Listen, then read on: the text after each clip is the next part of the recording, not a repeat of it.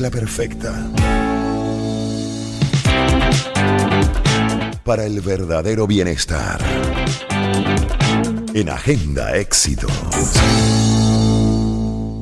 Son las 11 con 32 minutos eh, de la mañana y bueno, temas eh, que están eh, relacionados con la salud. ¿Qué hacer en caso de intoxicación? Claro, es que muchas veces no somos conscientes del peligro al que estamos expuestos en el día a día por la exposición de sustancias dañinas y que pueden ser fuente de intoxicación. Esto puede suceder por ingerir, inyectar, inhalar dichas sustancias. Además, la mayoría de las intoxicaciones ocurren por accidente. Por lo tanto, los primeros auxilios que se deben administrar antes de conseguir ayuda médica pueden salvar la vida de la persona.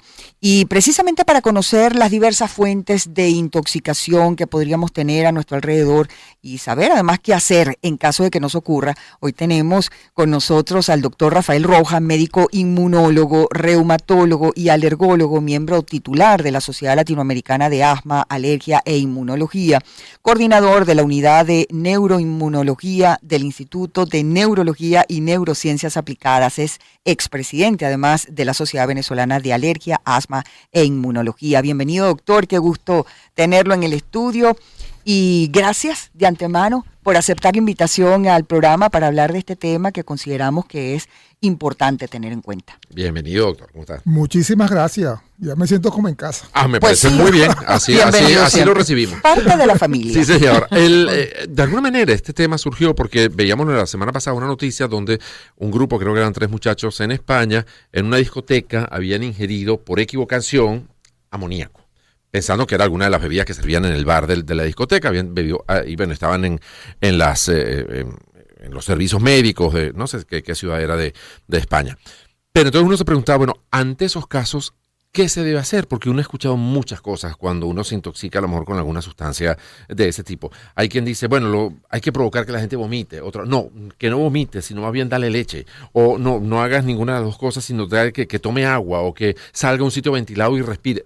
¿Qué hacer en caso de, una intoxicación de este, de este tipo y si son iguales para todos los pacientes o hay algunas particularidades que hay que tomar en cuenta, doctor. No, y sobre todo, ¿cuánto tiempo tiene uno ah, exacto. Eh, para, para, para recurrir a asistencia médica, ¿no? Porque a veces es cuestión de, minutos. Sí. yo creo que el, tema es bastante, bastante amplio y complejo. Sí.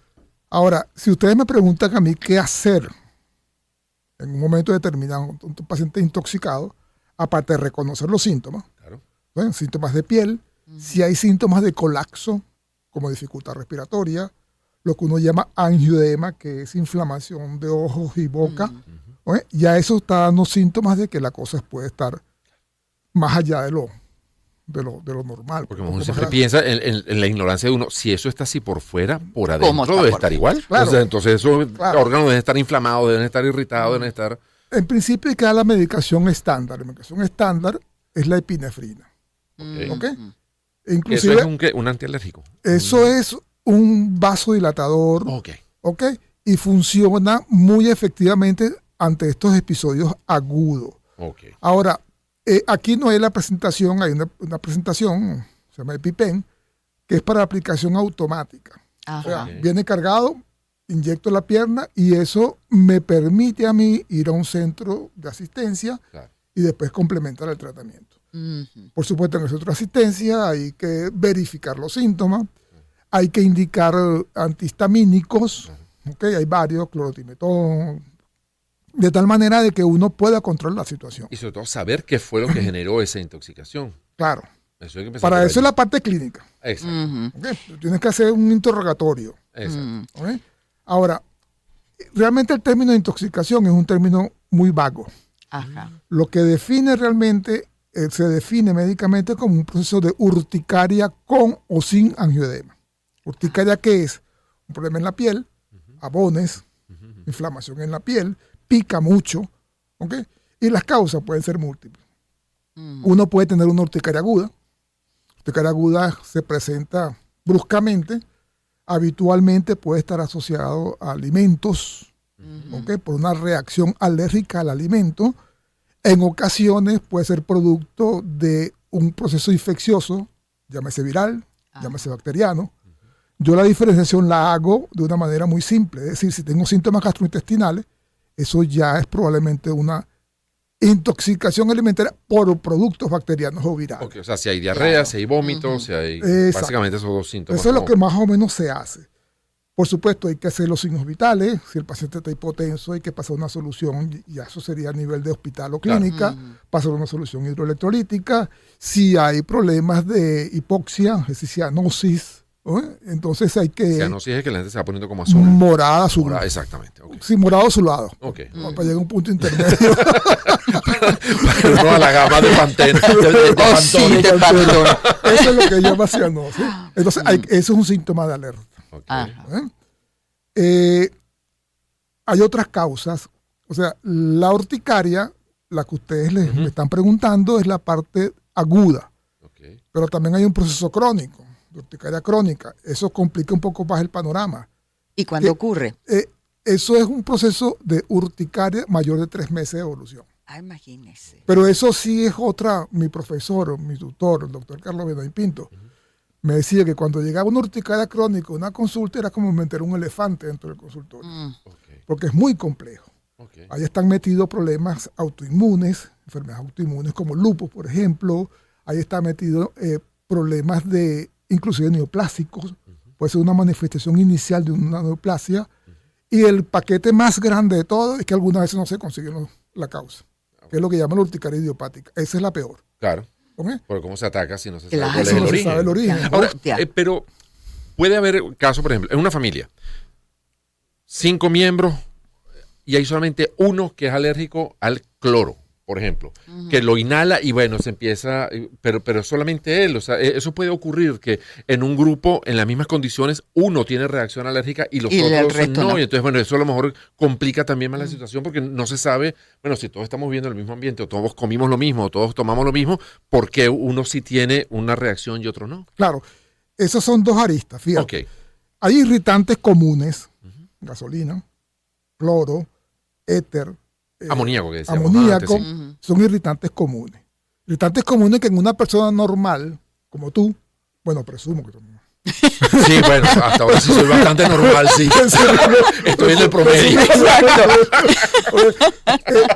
el cloro te irrita un poco la vía respiratoria, pero no pasa de ahí. Exacto. Pero si tú eres un paciente con una hiperreactividad respiratoria, llámese asma, que no tenga que tener síntomas necesariamente, sino simplemente una hiperreactividad, en ese paciente va a tener síntomas de dificultad respiratoria y disnea. Hay como una sensibilidad especial, a, determinado, a determinado producto. Pero antes tengo que tener una inflamación previa. Y esa inflamación previa puede ser de origen alérgico o, asociado a las Claro, claro. ¿Eh? Ahora le pregunto, doctor, porque, por ejemplo, eh, uno en su casa está expuesto a distintas sustancias y muchas veces uno no lo sabe, más allá de que de repente el envase diga que hay que tener precaución, mantenerlo eh, fuera del alcance de los niños, etcétera, etcétera. ¿Cuáles serían esas principales sustancias eh, de las cuales uno debe estar advertido que hay que tener mucho cuidado con la manipulación por los efectos de intoxicación que podrían eh, causar en una persona? Acabo de decir dos principales. A ver el cloro y el amoníaco, que son productos que se utilizan en casa para, limpiar. Hay que tener mucho cuidado con esos productos. Mi esposa me comentaba en estos días que tenía un envase supuestamente de agua y se lo tomó y resulta que era vinagre, ¿no? Ah, bueno, gracias, era vinagre. Era vinagre que no era sí, claro, otra opción. Claro, claro. Todos esos son productos irritantes, que lo dice la etiqueta del producto hay que tener mucho cuidado con la manipulación, porque el ingesta de esos productos pueden agravar uno. Incluso hemos tenido casos que simplemente el olor de esos productos ya también le genera, ya aunque no los ingiera, pero hay que tenerlos siempre guardados en sitios Sobre todo en un lugar exacto, si uno está encerrado en un sitio. Nada más y en esos casos, por ejemplo, si no tengo esa inyección que nos estaba diciendo que es eh, como de emergencia, es recomendable que la gente, por ejemplo, ante ese caso, vomite o, tome agua o tome leche o qué, qué, qué debe hacer como para tratar de contrarrestar para ganar un poco de tiempo hasta que logra llegar hasta un centro de salud. Antes se utilizaba mucho lo que llaman el carbón láctico. El Carbón láctico se ingería después de la ingesta de un producto X y el carbón láctico provocaba una neutralización del producto tóxico. El carbón láctico es bien difícil conseguirlo. Y, y, y este, ¿cómo se llama? ah, El, ¿Qué será? ¿Qué será? ¿Qué será? El eh, producto es el. Ay, Dios mío, bueno, se me va a olvidar, no se me. Eso pasa. Pues, Bueno, aquí. se le fue sí, la ya con onda. la edad ve que- A ver. 15 años pasó. Pero ve que sí es normal.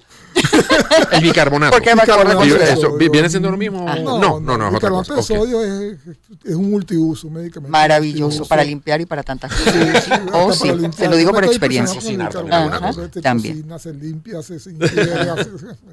Doctor, y las intoxicaciones, eh, porque hay gente que es como alérgica a los mariscos.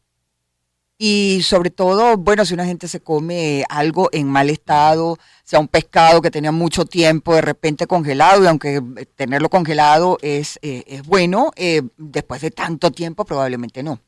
¿Qué hacer en ese caso? Claro, fíjate, ahí hay, hay- hay que, hay- vuelvo otra vez a la diferenciación. ¿no? Sí. Una cosa es la reacción alérgica al camarón y otra cosa es el consumo de un camarón descompuesto lleno de salmonela.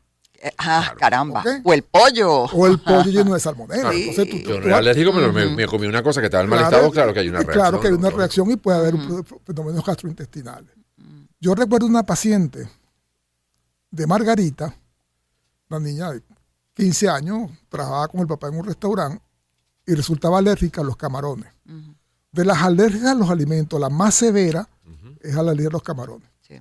Esta paciente podía abrir un freezer con camarones y se hinchaba y se Sí, sí, sí. sacaba. Nada más de verlos. Nada más de olerlo. Del horno, sí. Claro. Tenía una cuñada que no podía estar cerca donde estuvieran cocinando, ni siquiera los probaba. Ni pero siquiera si estaba probaba. cerca donde estaban cocinando y ya sentía que se asfixiaba, se Por empezaba eso. como a hinchar. Esa es la alergia alimenticia más severa. Y esa es para toda la vida.